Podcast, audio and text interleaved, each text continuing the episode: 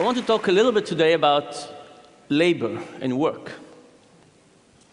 When we think about how people work, the naive intuition we have is that people are like rats in a maze, that all people care about is money. And the moment we give people money, we can direct them to work one way, we can direct them to work another way. This is why we give bonuses to bankers and pay in all kinds of ways. And we really have this incredibly simplistic view of why people work and what the labor market looks like. At the same time, if you think about it, there's all kinds of strange behaviors in the world around us. Think about something like mountaineering and mountain climbing. If you read books of people who climb mountains, difficult mountains, do you think that those books are full of moments of joy and happiness? No, they're full of misery. In fact, it's all about frostbites and difficulty to walk and difficulty of breathing, cold, challenging circumstances. And if people were just trying to be happy, the moment they would get to the top, they would say, This was a terrible mistake, I'll never do it again. Instead, let me sit on a beach somewhere drinking mojitos. But instead, people go down, and after they recover, they go up again. And if you think about mountain climbing as an example, it suggests all kinds of things. It suggests that we care about reaching the end, a peak. It suggests that we care about the fight, about the challenge. It suggests that there's all kinds of other things that motivate us to work or behave in all kinds of ways. And for me personally, I started thinking about this after a student came to visit me. This was a student that was uh, one of my students a few years earlier, and he came one day back to campus, and he told me the following story. He said that for more than two weeks, he was working on a PowerPoint presentation. He was working in a big bank, and this was in preparation for a merger and acquisition. And he was working very hard on this presentation graphs, tables, information. He stayed late at night every day. And the day before it was due, he sent his PowerPoint presentation to his boss, and his boss wrote him back and said, Nice presentation, but the merger is canceled. And the guy was deeply depressed. Now, at the moment when he was working, he was actually quite happy. Every night he was enjoying his work, he was staying late, he was perfecting this PowerPoint presentation. But knowing that nobody would ever watch that made him quite depressed.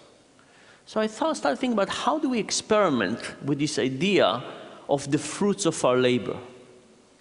And to start with, we created a little experiment in which we gave people Legos and we asked them to build Legos. And for some people, we gave them a Lego and we said, hey, would you like to build this Bionicle for $3? We'll pay you $3 for it. And people said yes, and they built this Lego. And when they finished, we took it, we put it under the table, and we said, would you like to build another one? This time for 270. If they said yes, we gave them another one, and when they finished, we asked them, do you want to build another one for 240? 210, and so on, until at some point people said, no more. It's not worth it for me. This was what we called the meaningful condition. People build one bionicle after another. After they finished every one of them, we put them under the table, and we told them that at the end of the experiment, we will take all these bionicles, we will unassemble them, we will put them back in the boxes, and we will use it for the next participant. There was another condition this other condition was inspired by David, my student. And this other condition we call the Sisyphic condition. And if you remember the story about Sisyphus, Sisyphus was punished by the gods to, put this, to push the same rock up a hill. And when he almost got to the end, the rock will roll over and he would have to start again. And you can think about this as the essence of doing futile work. You can imagine that if he pushed the rock on different hills, at least you would have some sense of progress. Also, if you look at prison movies, sometimes the way that the guards torture the prisoners is to get them to dig a hole, and when the prisoners finish, they ask them to fill the hole back up and then dig again. There's something about this cyclical version of doing something over and over and over that seems to be particularly demotivating. So in the second condition of this experiment, that's exactly what we did. We asked people, would you like to build one Bionicle for $3? And if they said yes, they build it. And we, then we asked them, do you want to build another one for 270? And if they said yes, we gave them a new one. And as they were building it, we took apart the one that they just finished. And when they finished that, we said, would you like to build another one? This time for 30 cents less. And if they said yes, we gave them the one that they built and we broke. So this was an endless cycle of them building and we destroying in front of their eyes. Now, what happens when you compare these two conditions? The first thing that happened was that people built many more Bionicles. They built 11 versus 7 in the meaningful condition versus the Sisyphus condition. And by the way, we should point out that this was not big meaning. People were not curing cancer or building bridges. People were building Bionicles for a few, a few cents. And not only that, everybody knew that the Bionicles will be destroyed sooner, quite soon, right? So there was not a real opportunity for big meaning, but even the small meaning made a difference. Now, we had another version of this experiment. In this other version of the experiment, we didn't put people in this situation. We just described to them the situation, much I'm describing to you now, and we asked them to predict what the result would be. What happened? people predicted the right direction but not the right magnitude. People who were just given the description of the experiment said that in the meaningful condition, people would probably build one more bionicle. So people understand that meaning is important, they just don't understand the magnitude of the importance, the extent to which it's important. There was one other piece of data we looked at. If you think about it, there are some people who love Legos and some people who don't. And you would speculate that the people who love Lego will build more Legos even for less money, because after all, they get more internal joy from it. And the people who love Legos less will build less Legos because the enjoyment that they derive from it is lower. And that's actually what we found in a meaningful condition. There was a very nice correlation between love of Lego and the amount of Legos people built. What happened in the Sisyphic condition? In that condition, the correlation was zero. There was no relationship between the love of Lego and how much people built, which suggests to me that with this manipulation of breaking things in front of people's eyes, we basically crushed any joy that they could get out of this activity. We basically eliminated that. Soon after I finished uh, running this experiment, I went to talk to a big software company in Seattle. Can't tell you who they were, but they were a big company in Seattle. And this was a group within the software company that was put in a different building, and they asked them to innovate and create the next big product for this company. And a week before I showed up, the CEO of this big software company went to that group, 200 engineers, and canceled the project. And I stood there in front of 200 of the most depressed people I've ever talked to. And I described to them some of these Lego experiments, and they said they have felt like they have just been through this experiment. And I asked them, I said, how many of you now show to work later than you used to? And everybody raised their hand. I said, how many of you go now go home earlier than you used to? And everybody raised their hand. I asked them, how many of you now add not so kosher thing to your expense reports? And they didn't really raise their hand, but they took me out to dinner and showed me what they could do with expense reports. And then I asked them, I said, what could the CEO have done to make you not as depressed? And they came up with all kinds of ideas. They said the CEO could have asked them to present to the whole company about their journey over the last two years and why they decided to do.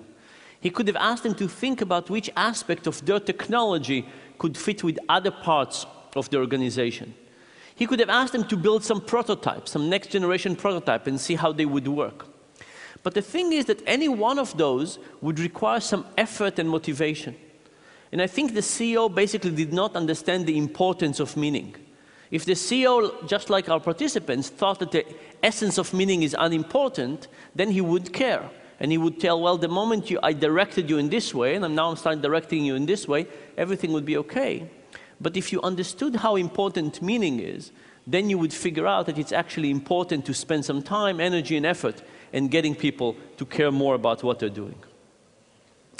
The next experiment was slightly different. We took a sheet of paper with random letters and we asked people to find pairs of letters that were identical next to each other. That was the task. And people did the first sheet, And then we ask them if they want to do the next sheet for a little bit less money, and the next sheet for a little bit less money, and so on and so forth. And we had three conditions. In the first condition, people wrote the name on the sheet, found all the pairs of letters, gave it to the experimenter. The experimenter would look at it, scan it from top to bottom, say, uh huh, and put it on the pile next to them. In the second condition, people did not write their name on it. The experiment looked at it, took the sheet of paper, did not look at it, did not scan it, and simply put it on a pile of pages, right? So you take a piece, you just put it on the side. In the third condition, the experimenter got the sheet of paper and directly put it into a shredder. what happened in those three conditions? In this plot, I'm showing you at what pay rate people stopped. So low numbers means that people worked harder, they worked for much longer. In the acknowledged condition, people worked all the way down to 15 cents. At 15 cents per page, they basically stopped this effort.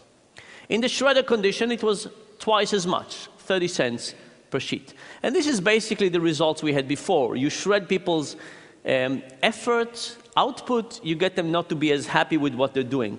But I should point, by the way, that in the shredder condition, people could have cheated. They could have done not so good work because they realized that people were just shredding it. So maybe the first sheet you would do a good work, but then you see nobody is really testing it, so you would do more and more and more. So in fact, in the shredder condition, people could have submitted more work and get more money and put less effort into it. But what about the ignored condition? Would the ignored condition be more like the acknowledge or more like the shredder or somewhere in the middle? It turns out it was almost like the shredder. Now, there's good news and bad news here. The bad news is that ignoring the performance of people is almost as bad as shredding their effort in front of their eyes. Ignoring gets you a whole way out there. The good news is that by simply looking at something that somebody has done, scanning it and say, aha, that seems to be quite sufficient to dramatically improve people's motivations. So the good news is that adding motivation doesn't seem to be so difficult. The bad news is that eliminating motivation seems to be incredibly easy, and if we don't think about it carefully, we might overdo it. So this is all in terms of kind of negative motivation or eliminating negative motivation.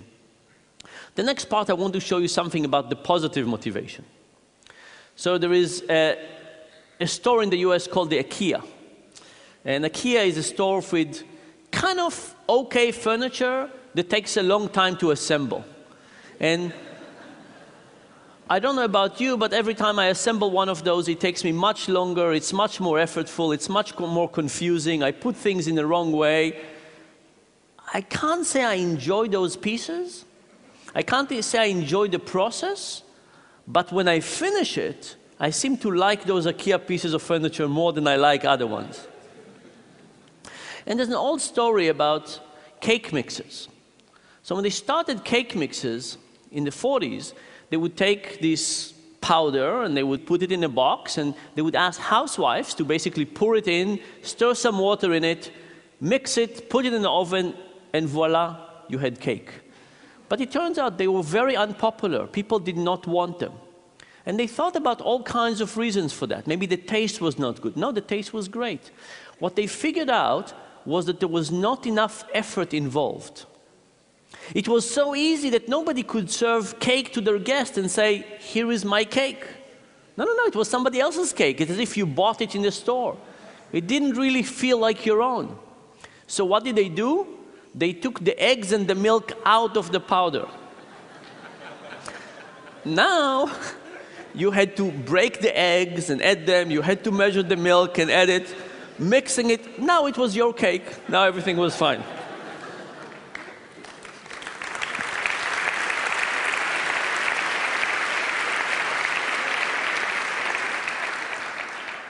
Now, I think a little bit like the IKEA effect, by getting people to work harder, they actually got them to love what they're doing to a higher degree. So how do we look at this question experimentally? We asked people to build some origami. We gave them instructions to how to create origami, and we gave them a sheet of paper. And these were all novices, and they built something that was really quite ugly. Nothing like a frog or a crane. But then we told them, we said, look, this origami really belongs to us. You worked for us, but I'll tell you what, we'll sell it to you. How much do you want to pay for it? And we measured how much they were willing to pay for it. And we had two types of people. We had the people who built it, and we had the people who did not build it and just looked at it as external observers. And what we found was that the builders thought that these were beautiful pieces of origami, and they were willing to pay for them five times more than the people who just evaluated them externally. Now, you could say, if you were a builder, do you think that, oh, I love this origami, but I know that nobody else would love it? Or do you think, I love this origami, and everybody else would love it as well? Which one of those two is correct? Turns out the builders not only loved the origami more, they thought that everybody will see the world in their view. They thought everybody else would love it more as well. In the next version, we tried to do the IKEA effect. We tried to make it more difficult. So for some people, we gave the same task. For some people, we made it harder by hiding the instructions. At the top of the sheet, we had little diagrams of how do you fold origami. For some people, we just eliminated that. So now this was tougher. What happened? Well, in an objective way, the origami now was uglier, it was more difficult. Now, when we looked at the easy origami, we saw the same thing. Builder loved it more, evaluators loved it less. When you looked at the hard instructions, the effect was larger. Why? Because now the builders loved it even more. They put all this extra effort into it, and evaluators, they loved it even less, because in reality it was even uglier than the first version. Of course, this tells you about something about how we evaluate things. Now think about kids. Imagine I asked you, how much would you sell your kids for? Right? Your memories and association and so on. Most people would say for a lot, a lot of money. On good days. but imagine this was slightly different. Imagine you did not have your kids and one day you went to the park and you played, you met some kids and they were just like your kids and you played with them for a few hours. And when you were about to leave, the parents said, hey, babe, by the way, just before you leave, if you're interested, they're for sale. How much would you pay for them now? Most people say not that much. No? And this is because our kids are so valuable, not just because of who they are, but because of us because they're so connected to us and because of the time and connection. And by the way, if you think that IKEA instructions are not good, think about the instructions that come with kids. Those are really tough. By the way, these are, these are my kids, which of course are wonderful and, and so on, which comes to tell you one more thing, which is much like our builders, when they look at the creature of their creation, we don't see that other people don't see things our way. Let me say one last comment. If you think about Adam Smith versus Karl Marx, Adam Smith had a very important notion of efficiency. He gave an example of a pin factory. He said pins have 12 different steps. And if one person does all 12 steps, production is very low. But if you get one person to do step one and one person to do step two and step three and so on, production can increase tremendously. And indeed, this is a great example and the reason for the Industrial Revolution and the efficiency. Karl Marx, on the other hand, said that the alienation of labor is incredibly important and how people think about the connection to what they're doing. And if you make all 12 steps, you care about the pin. But if you make one step every time, maybe you don't care as much. And I think that in the Industrial Revolution, Adam Smith was more correct than Karl Marx.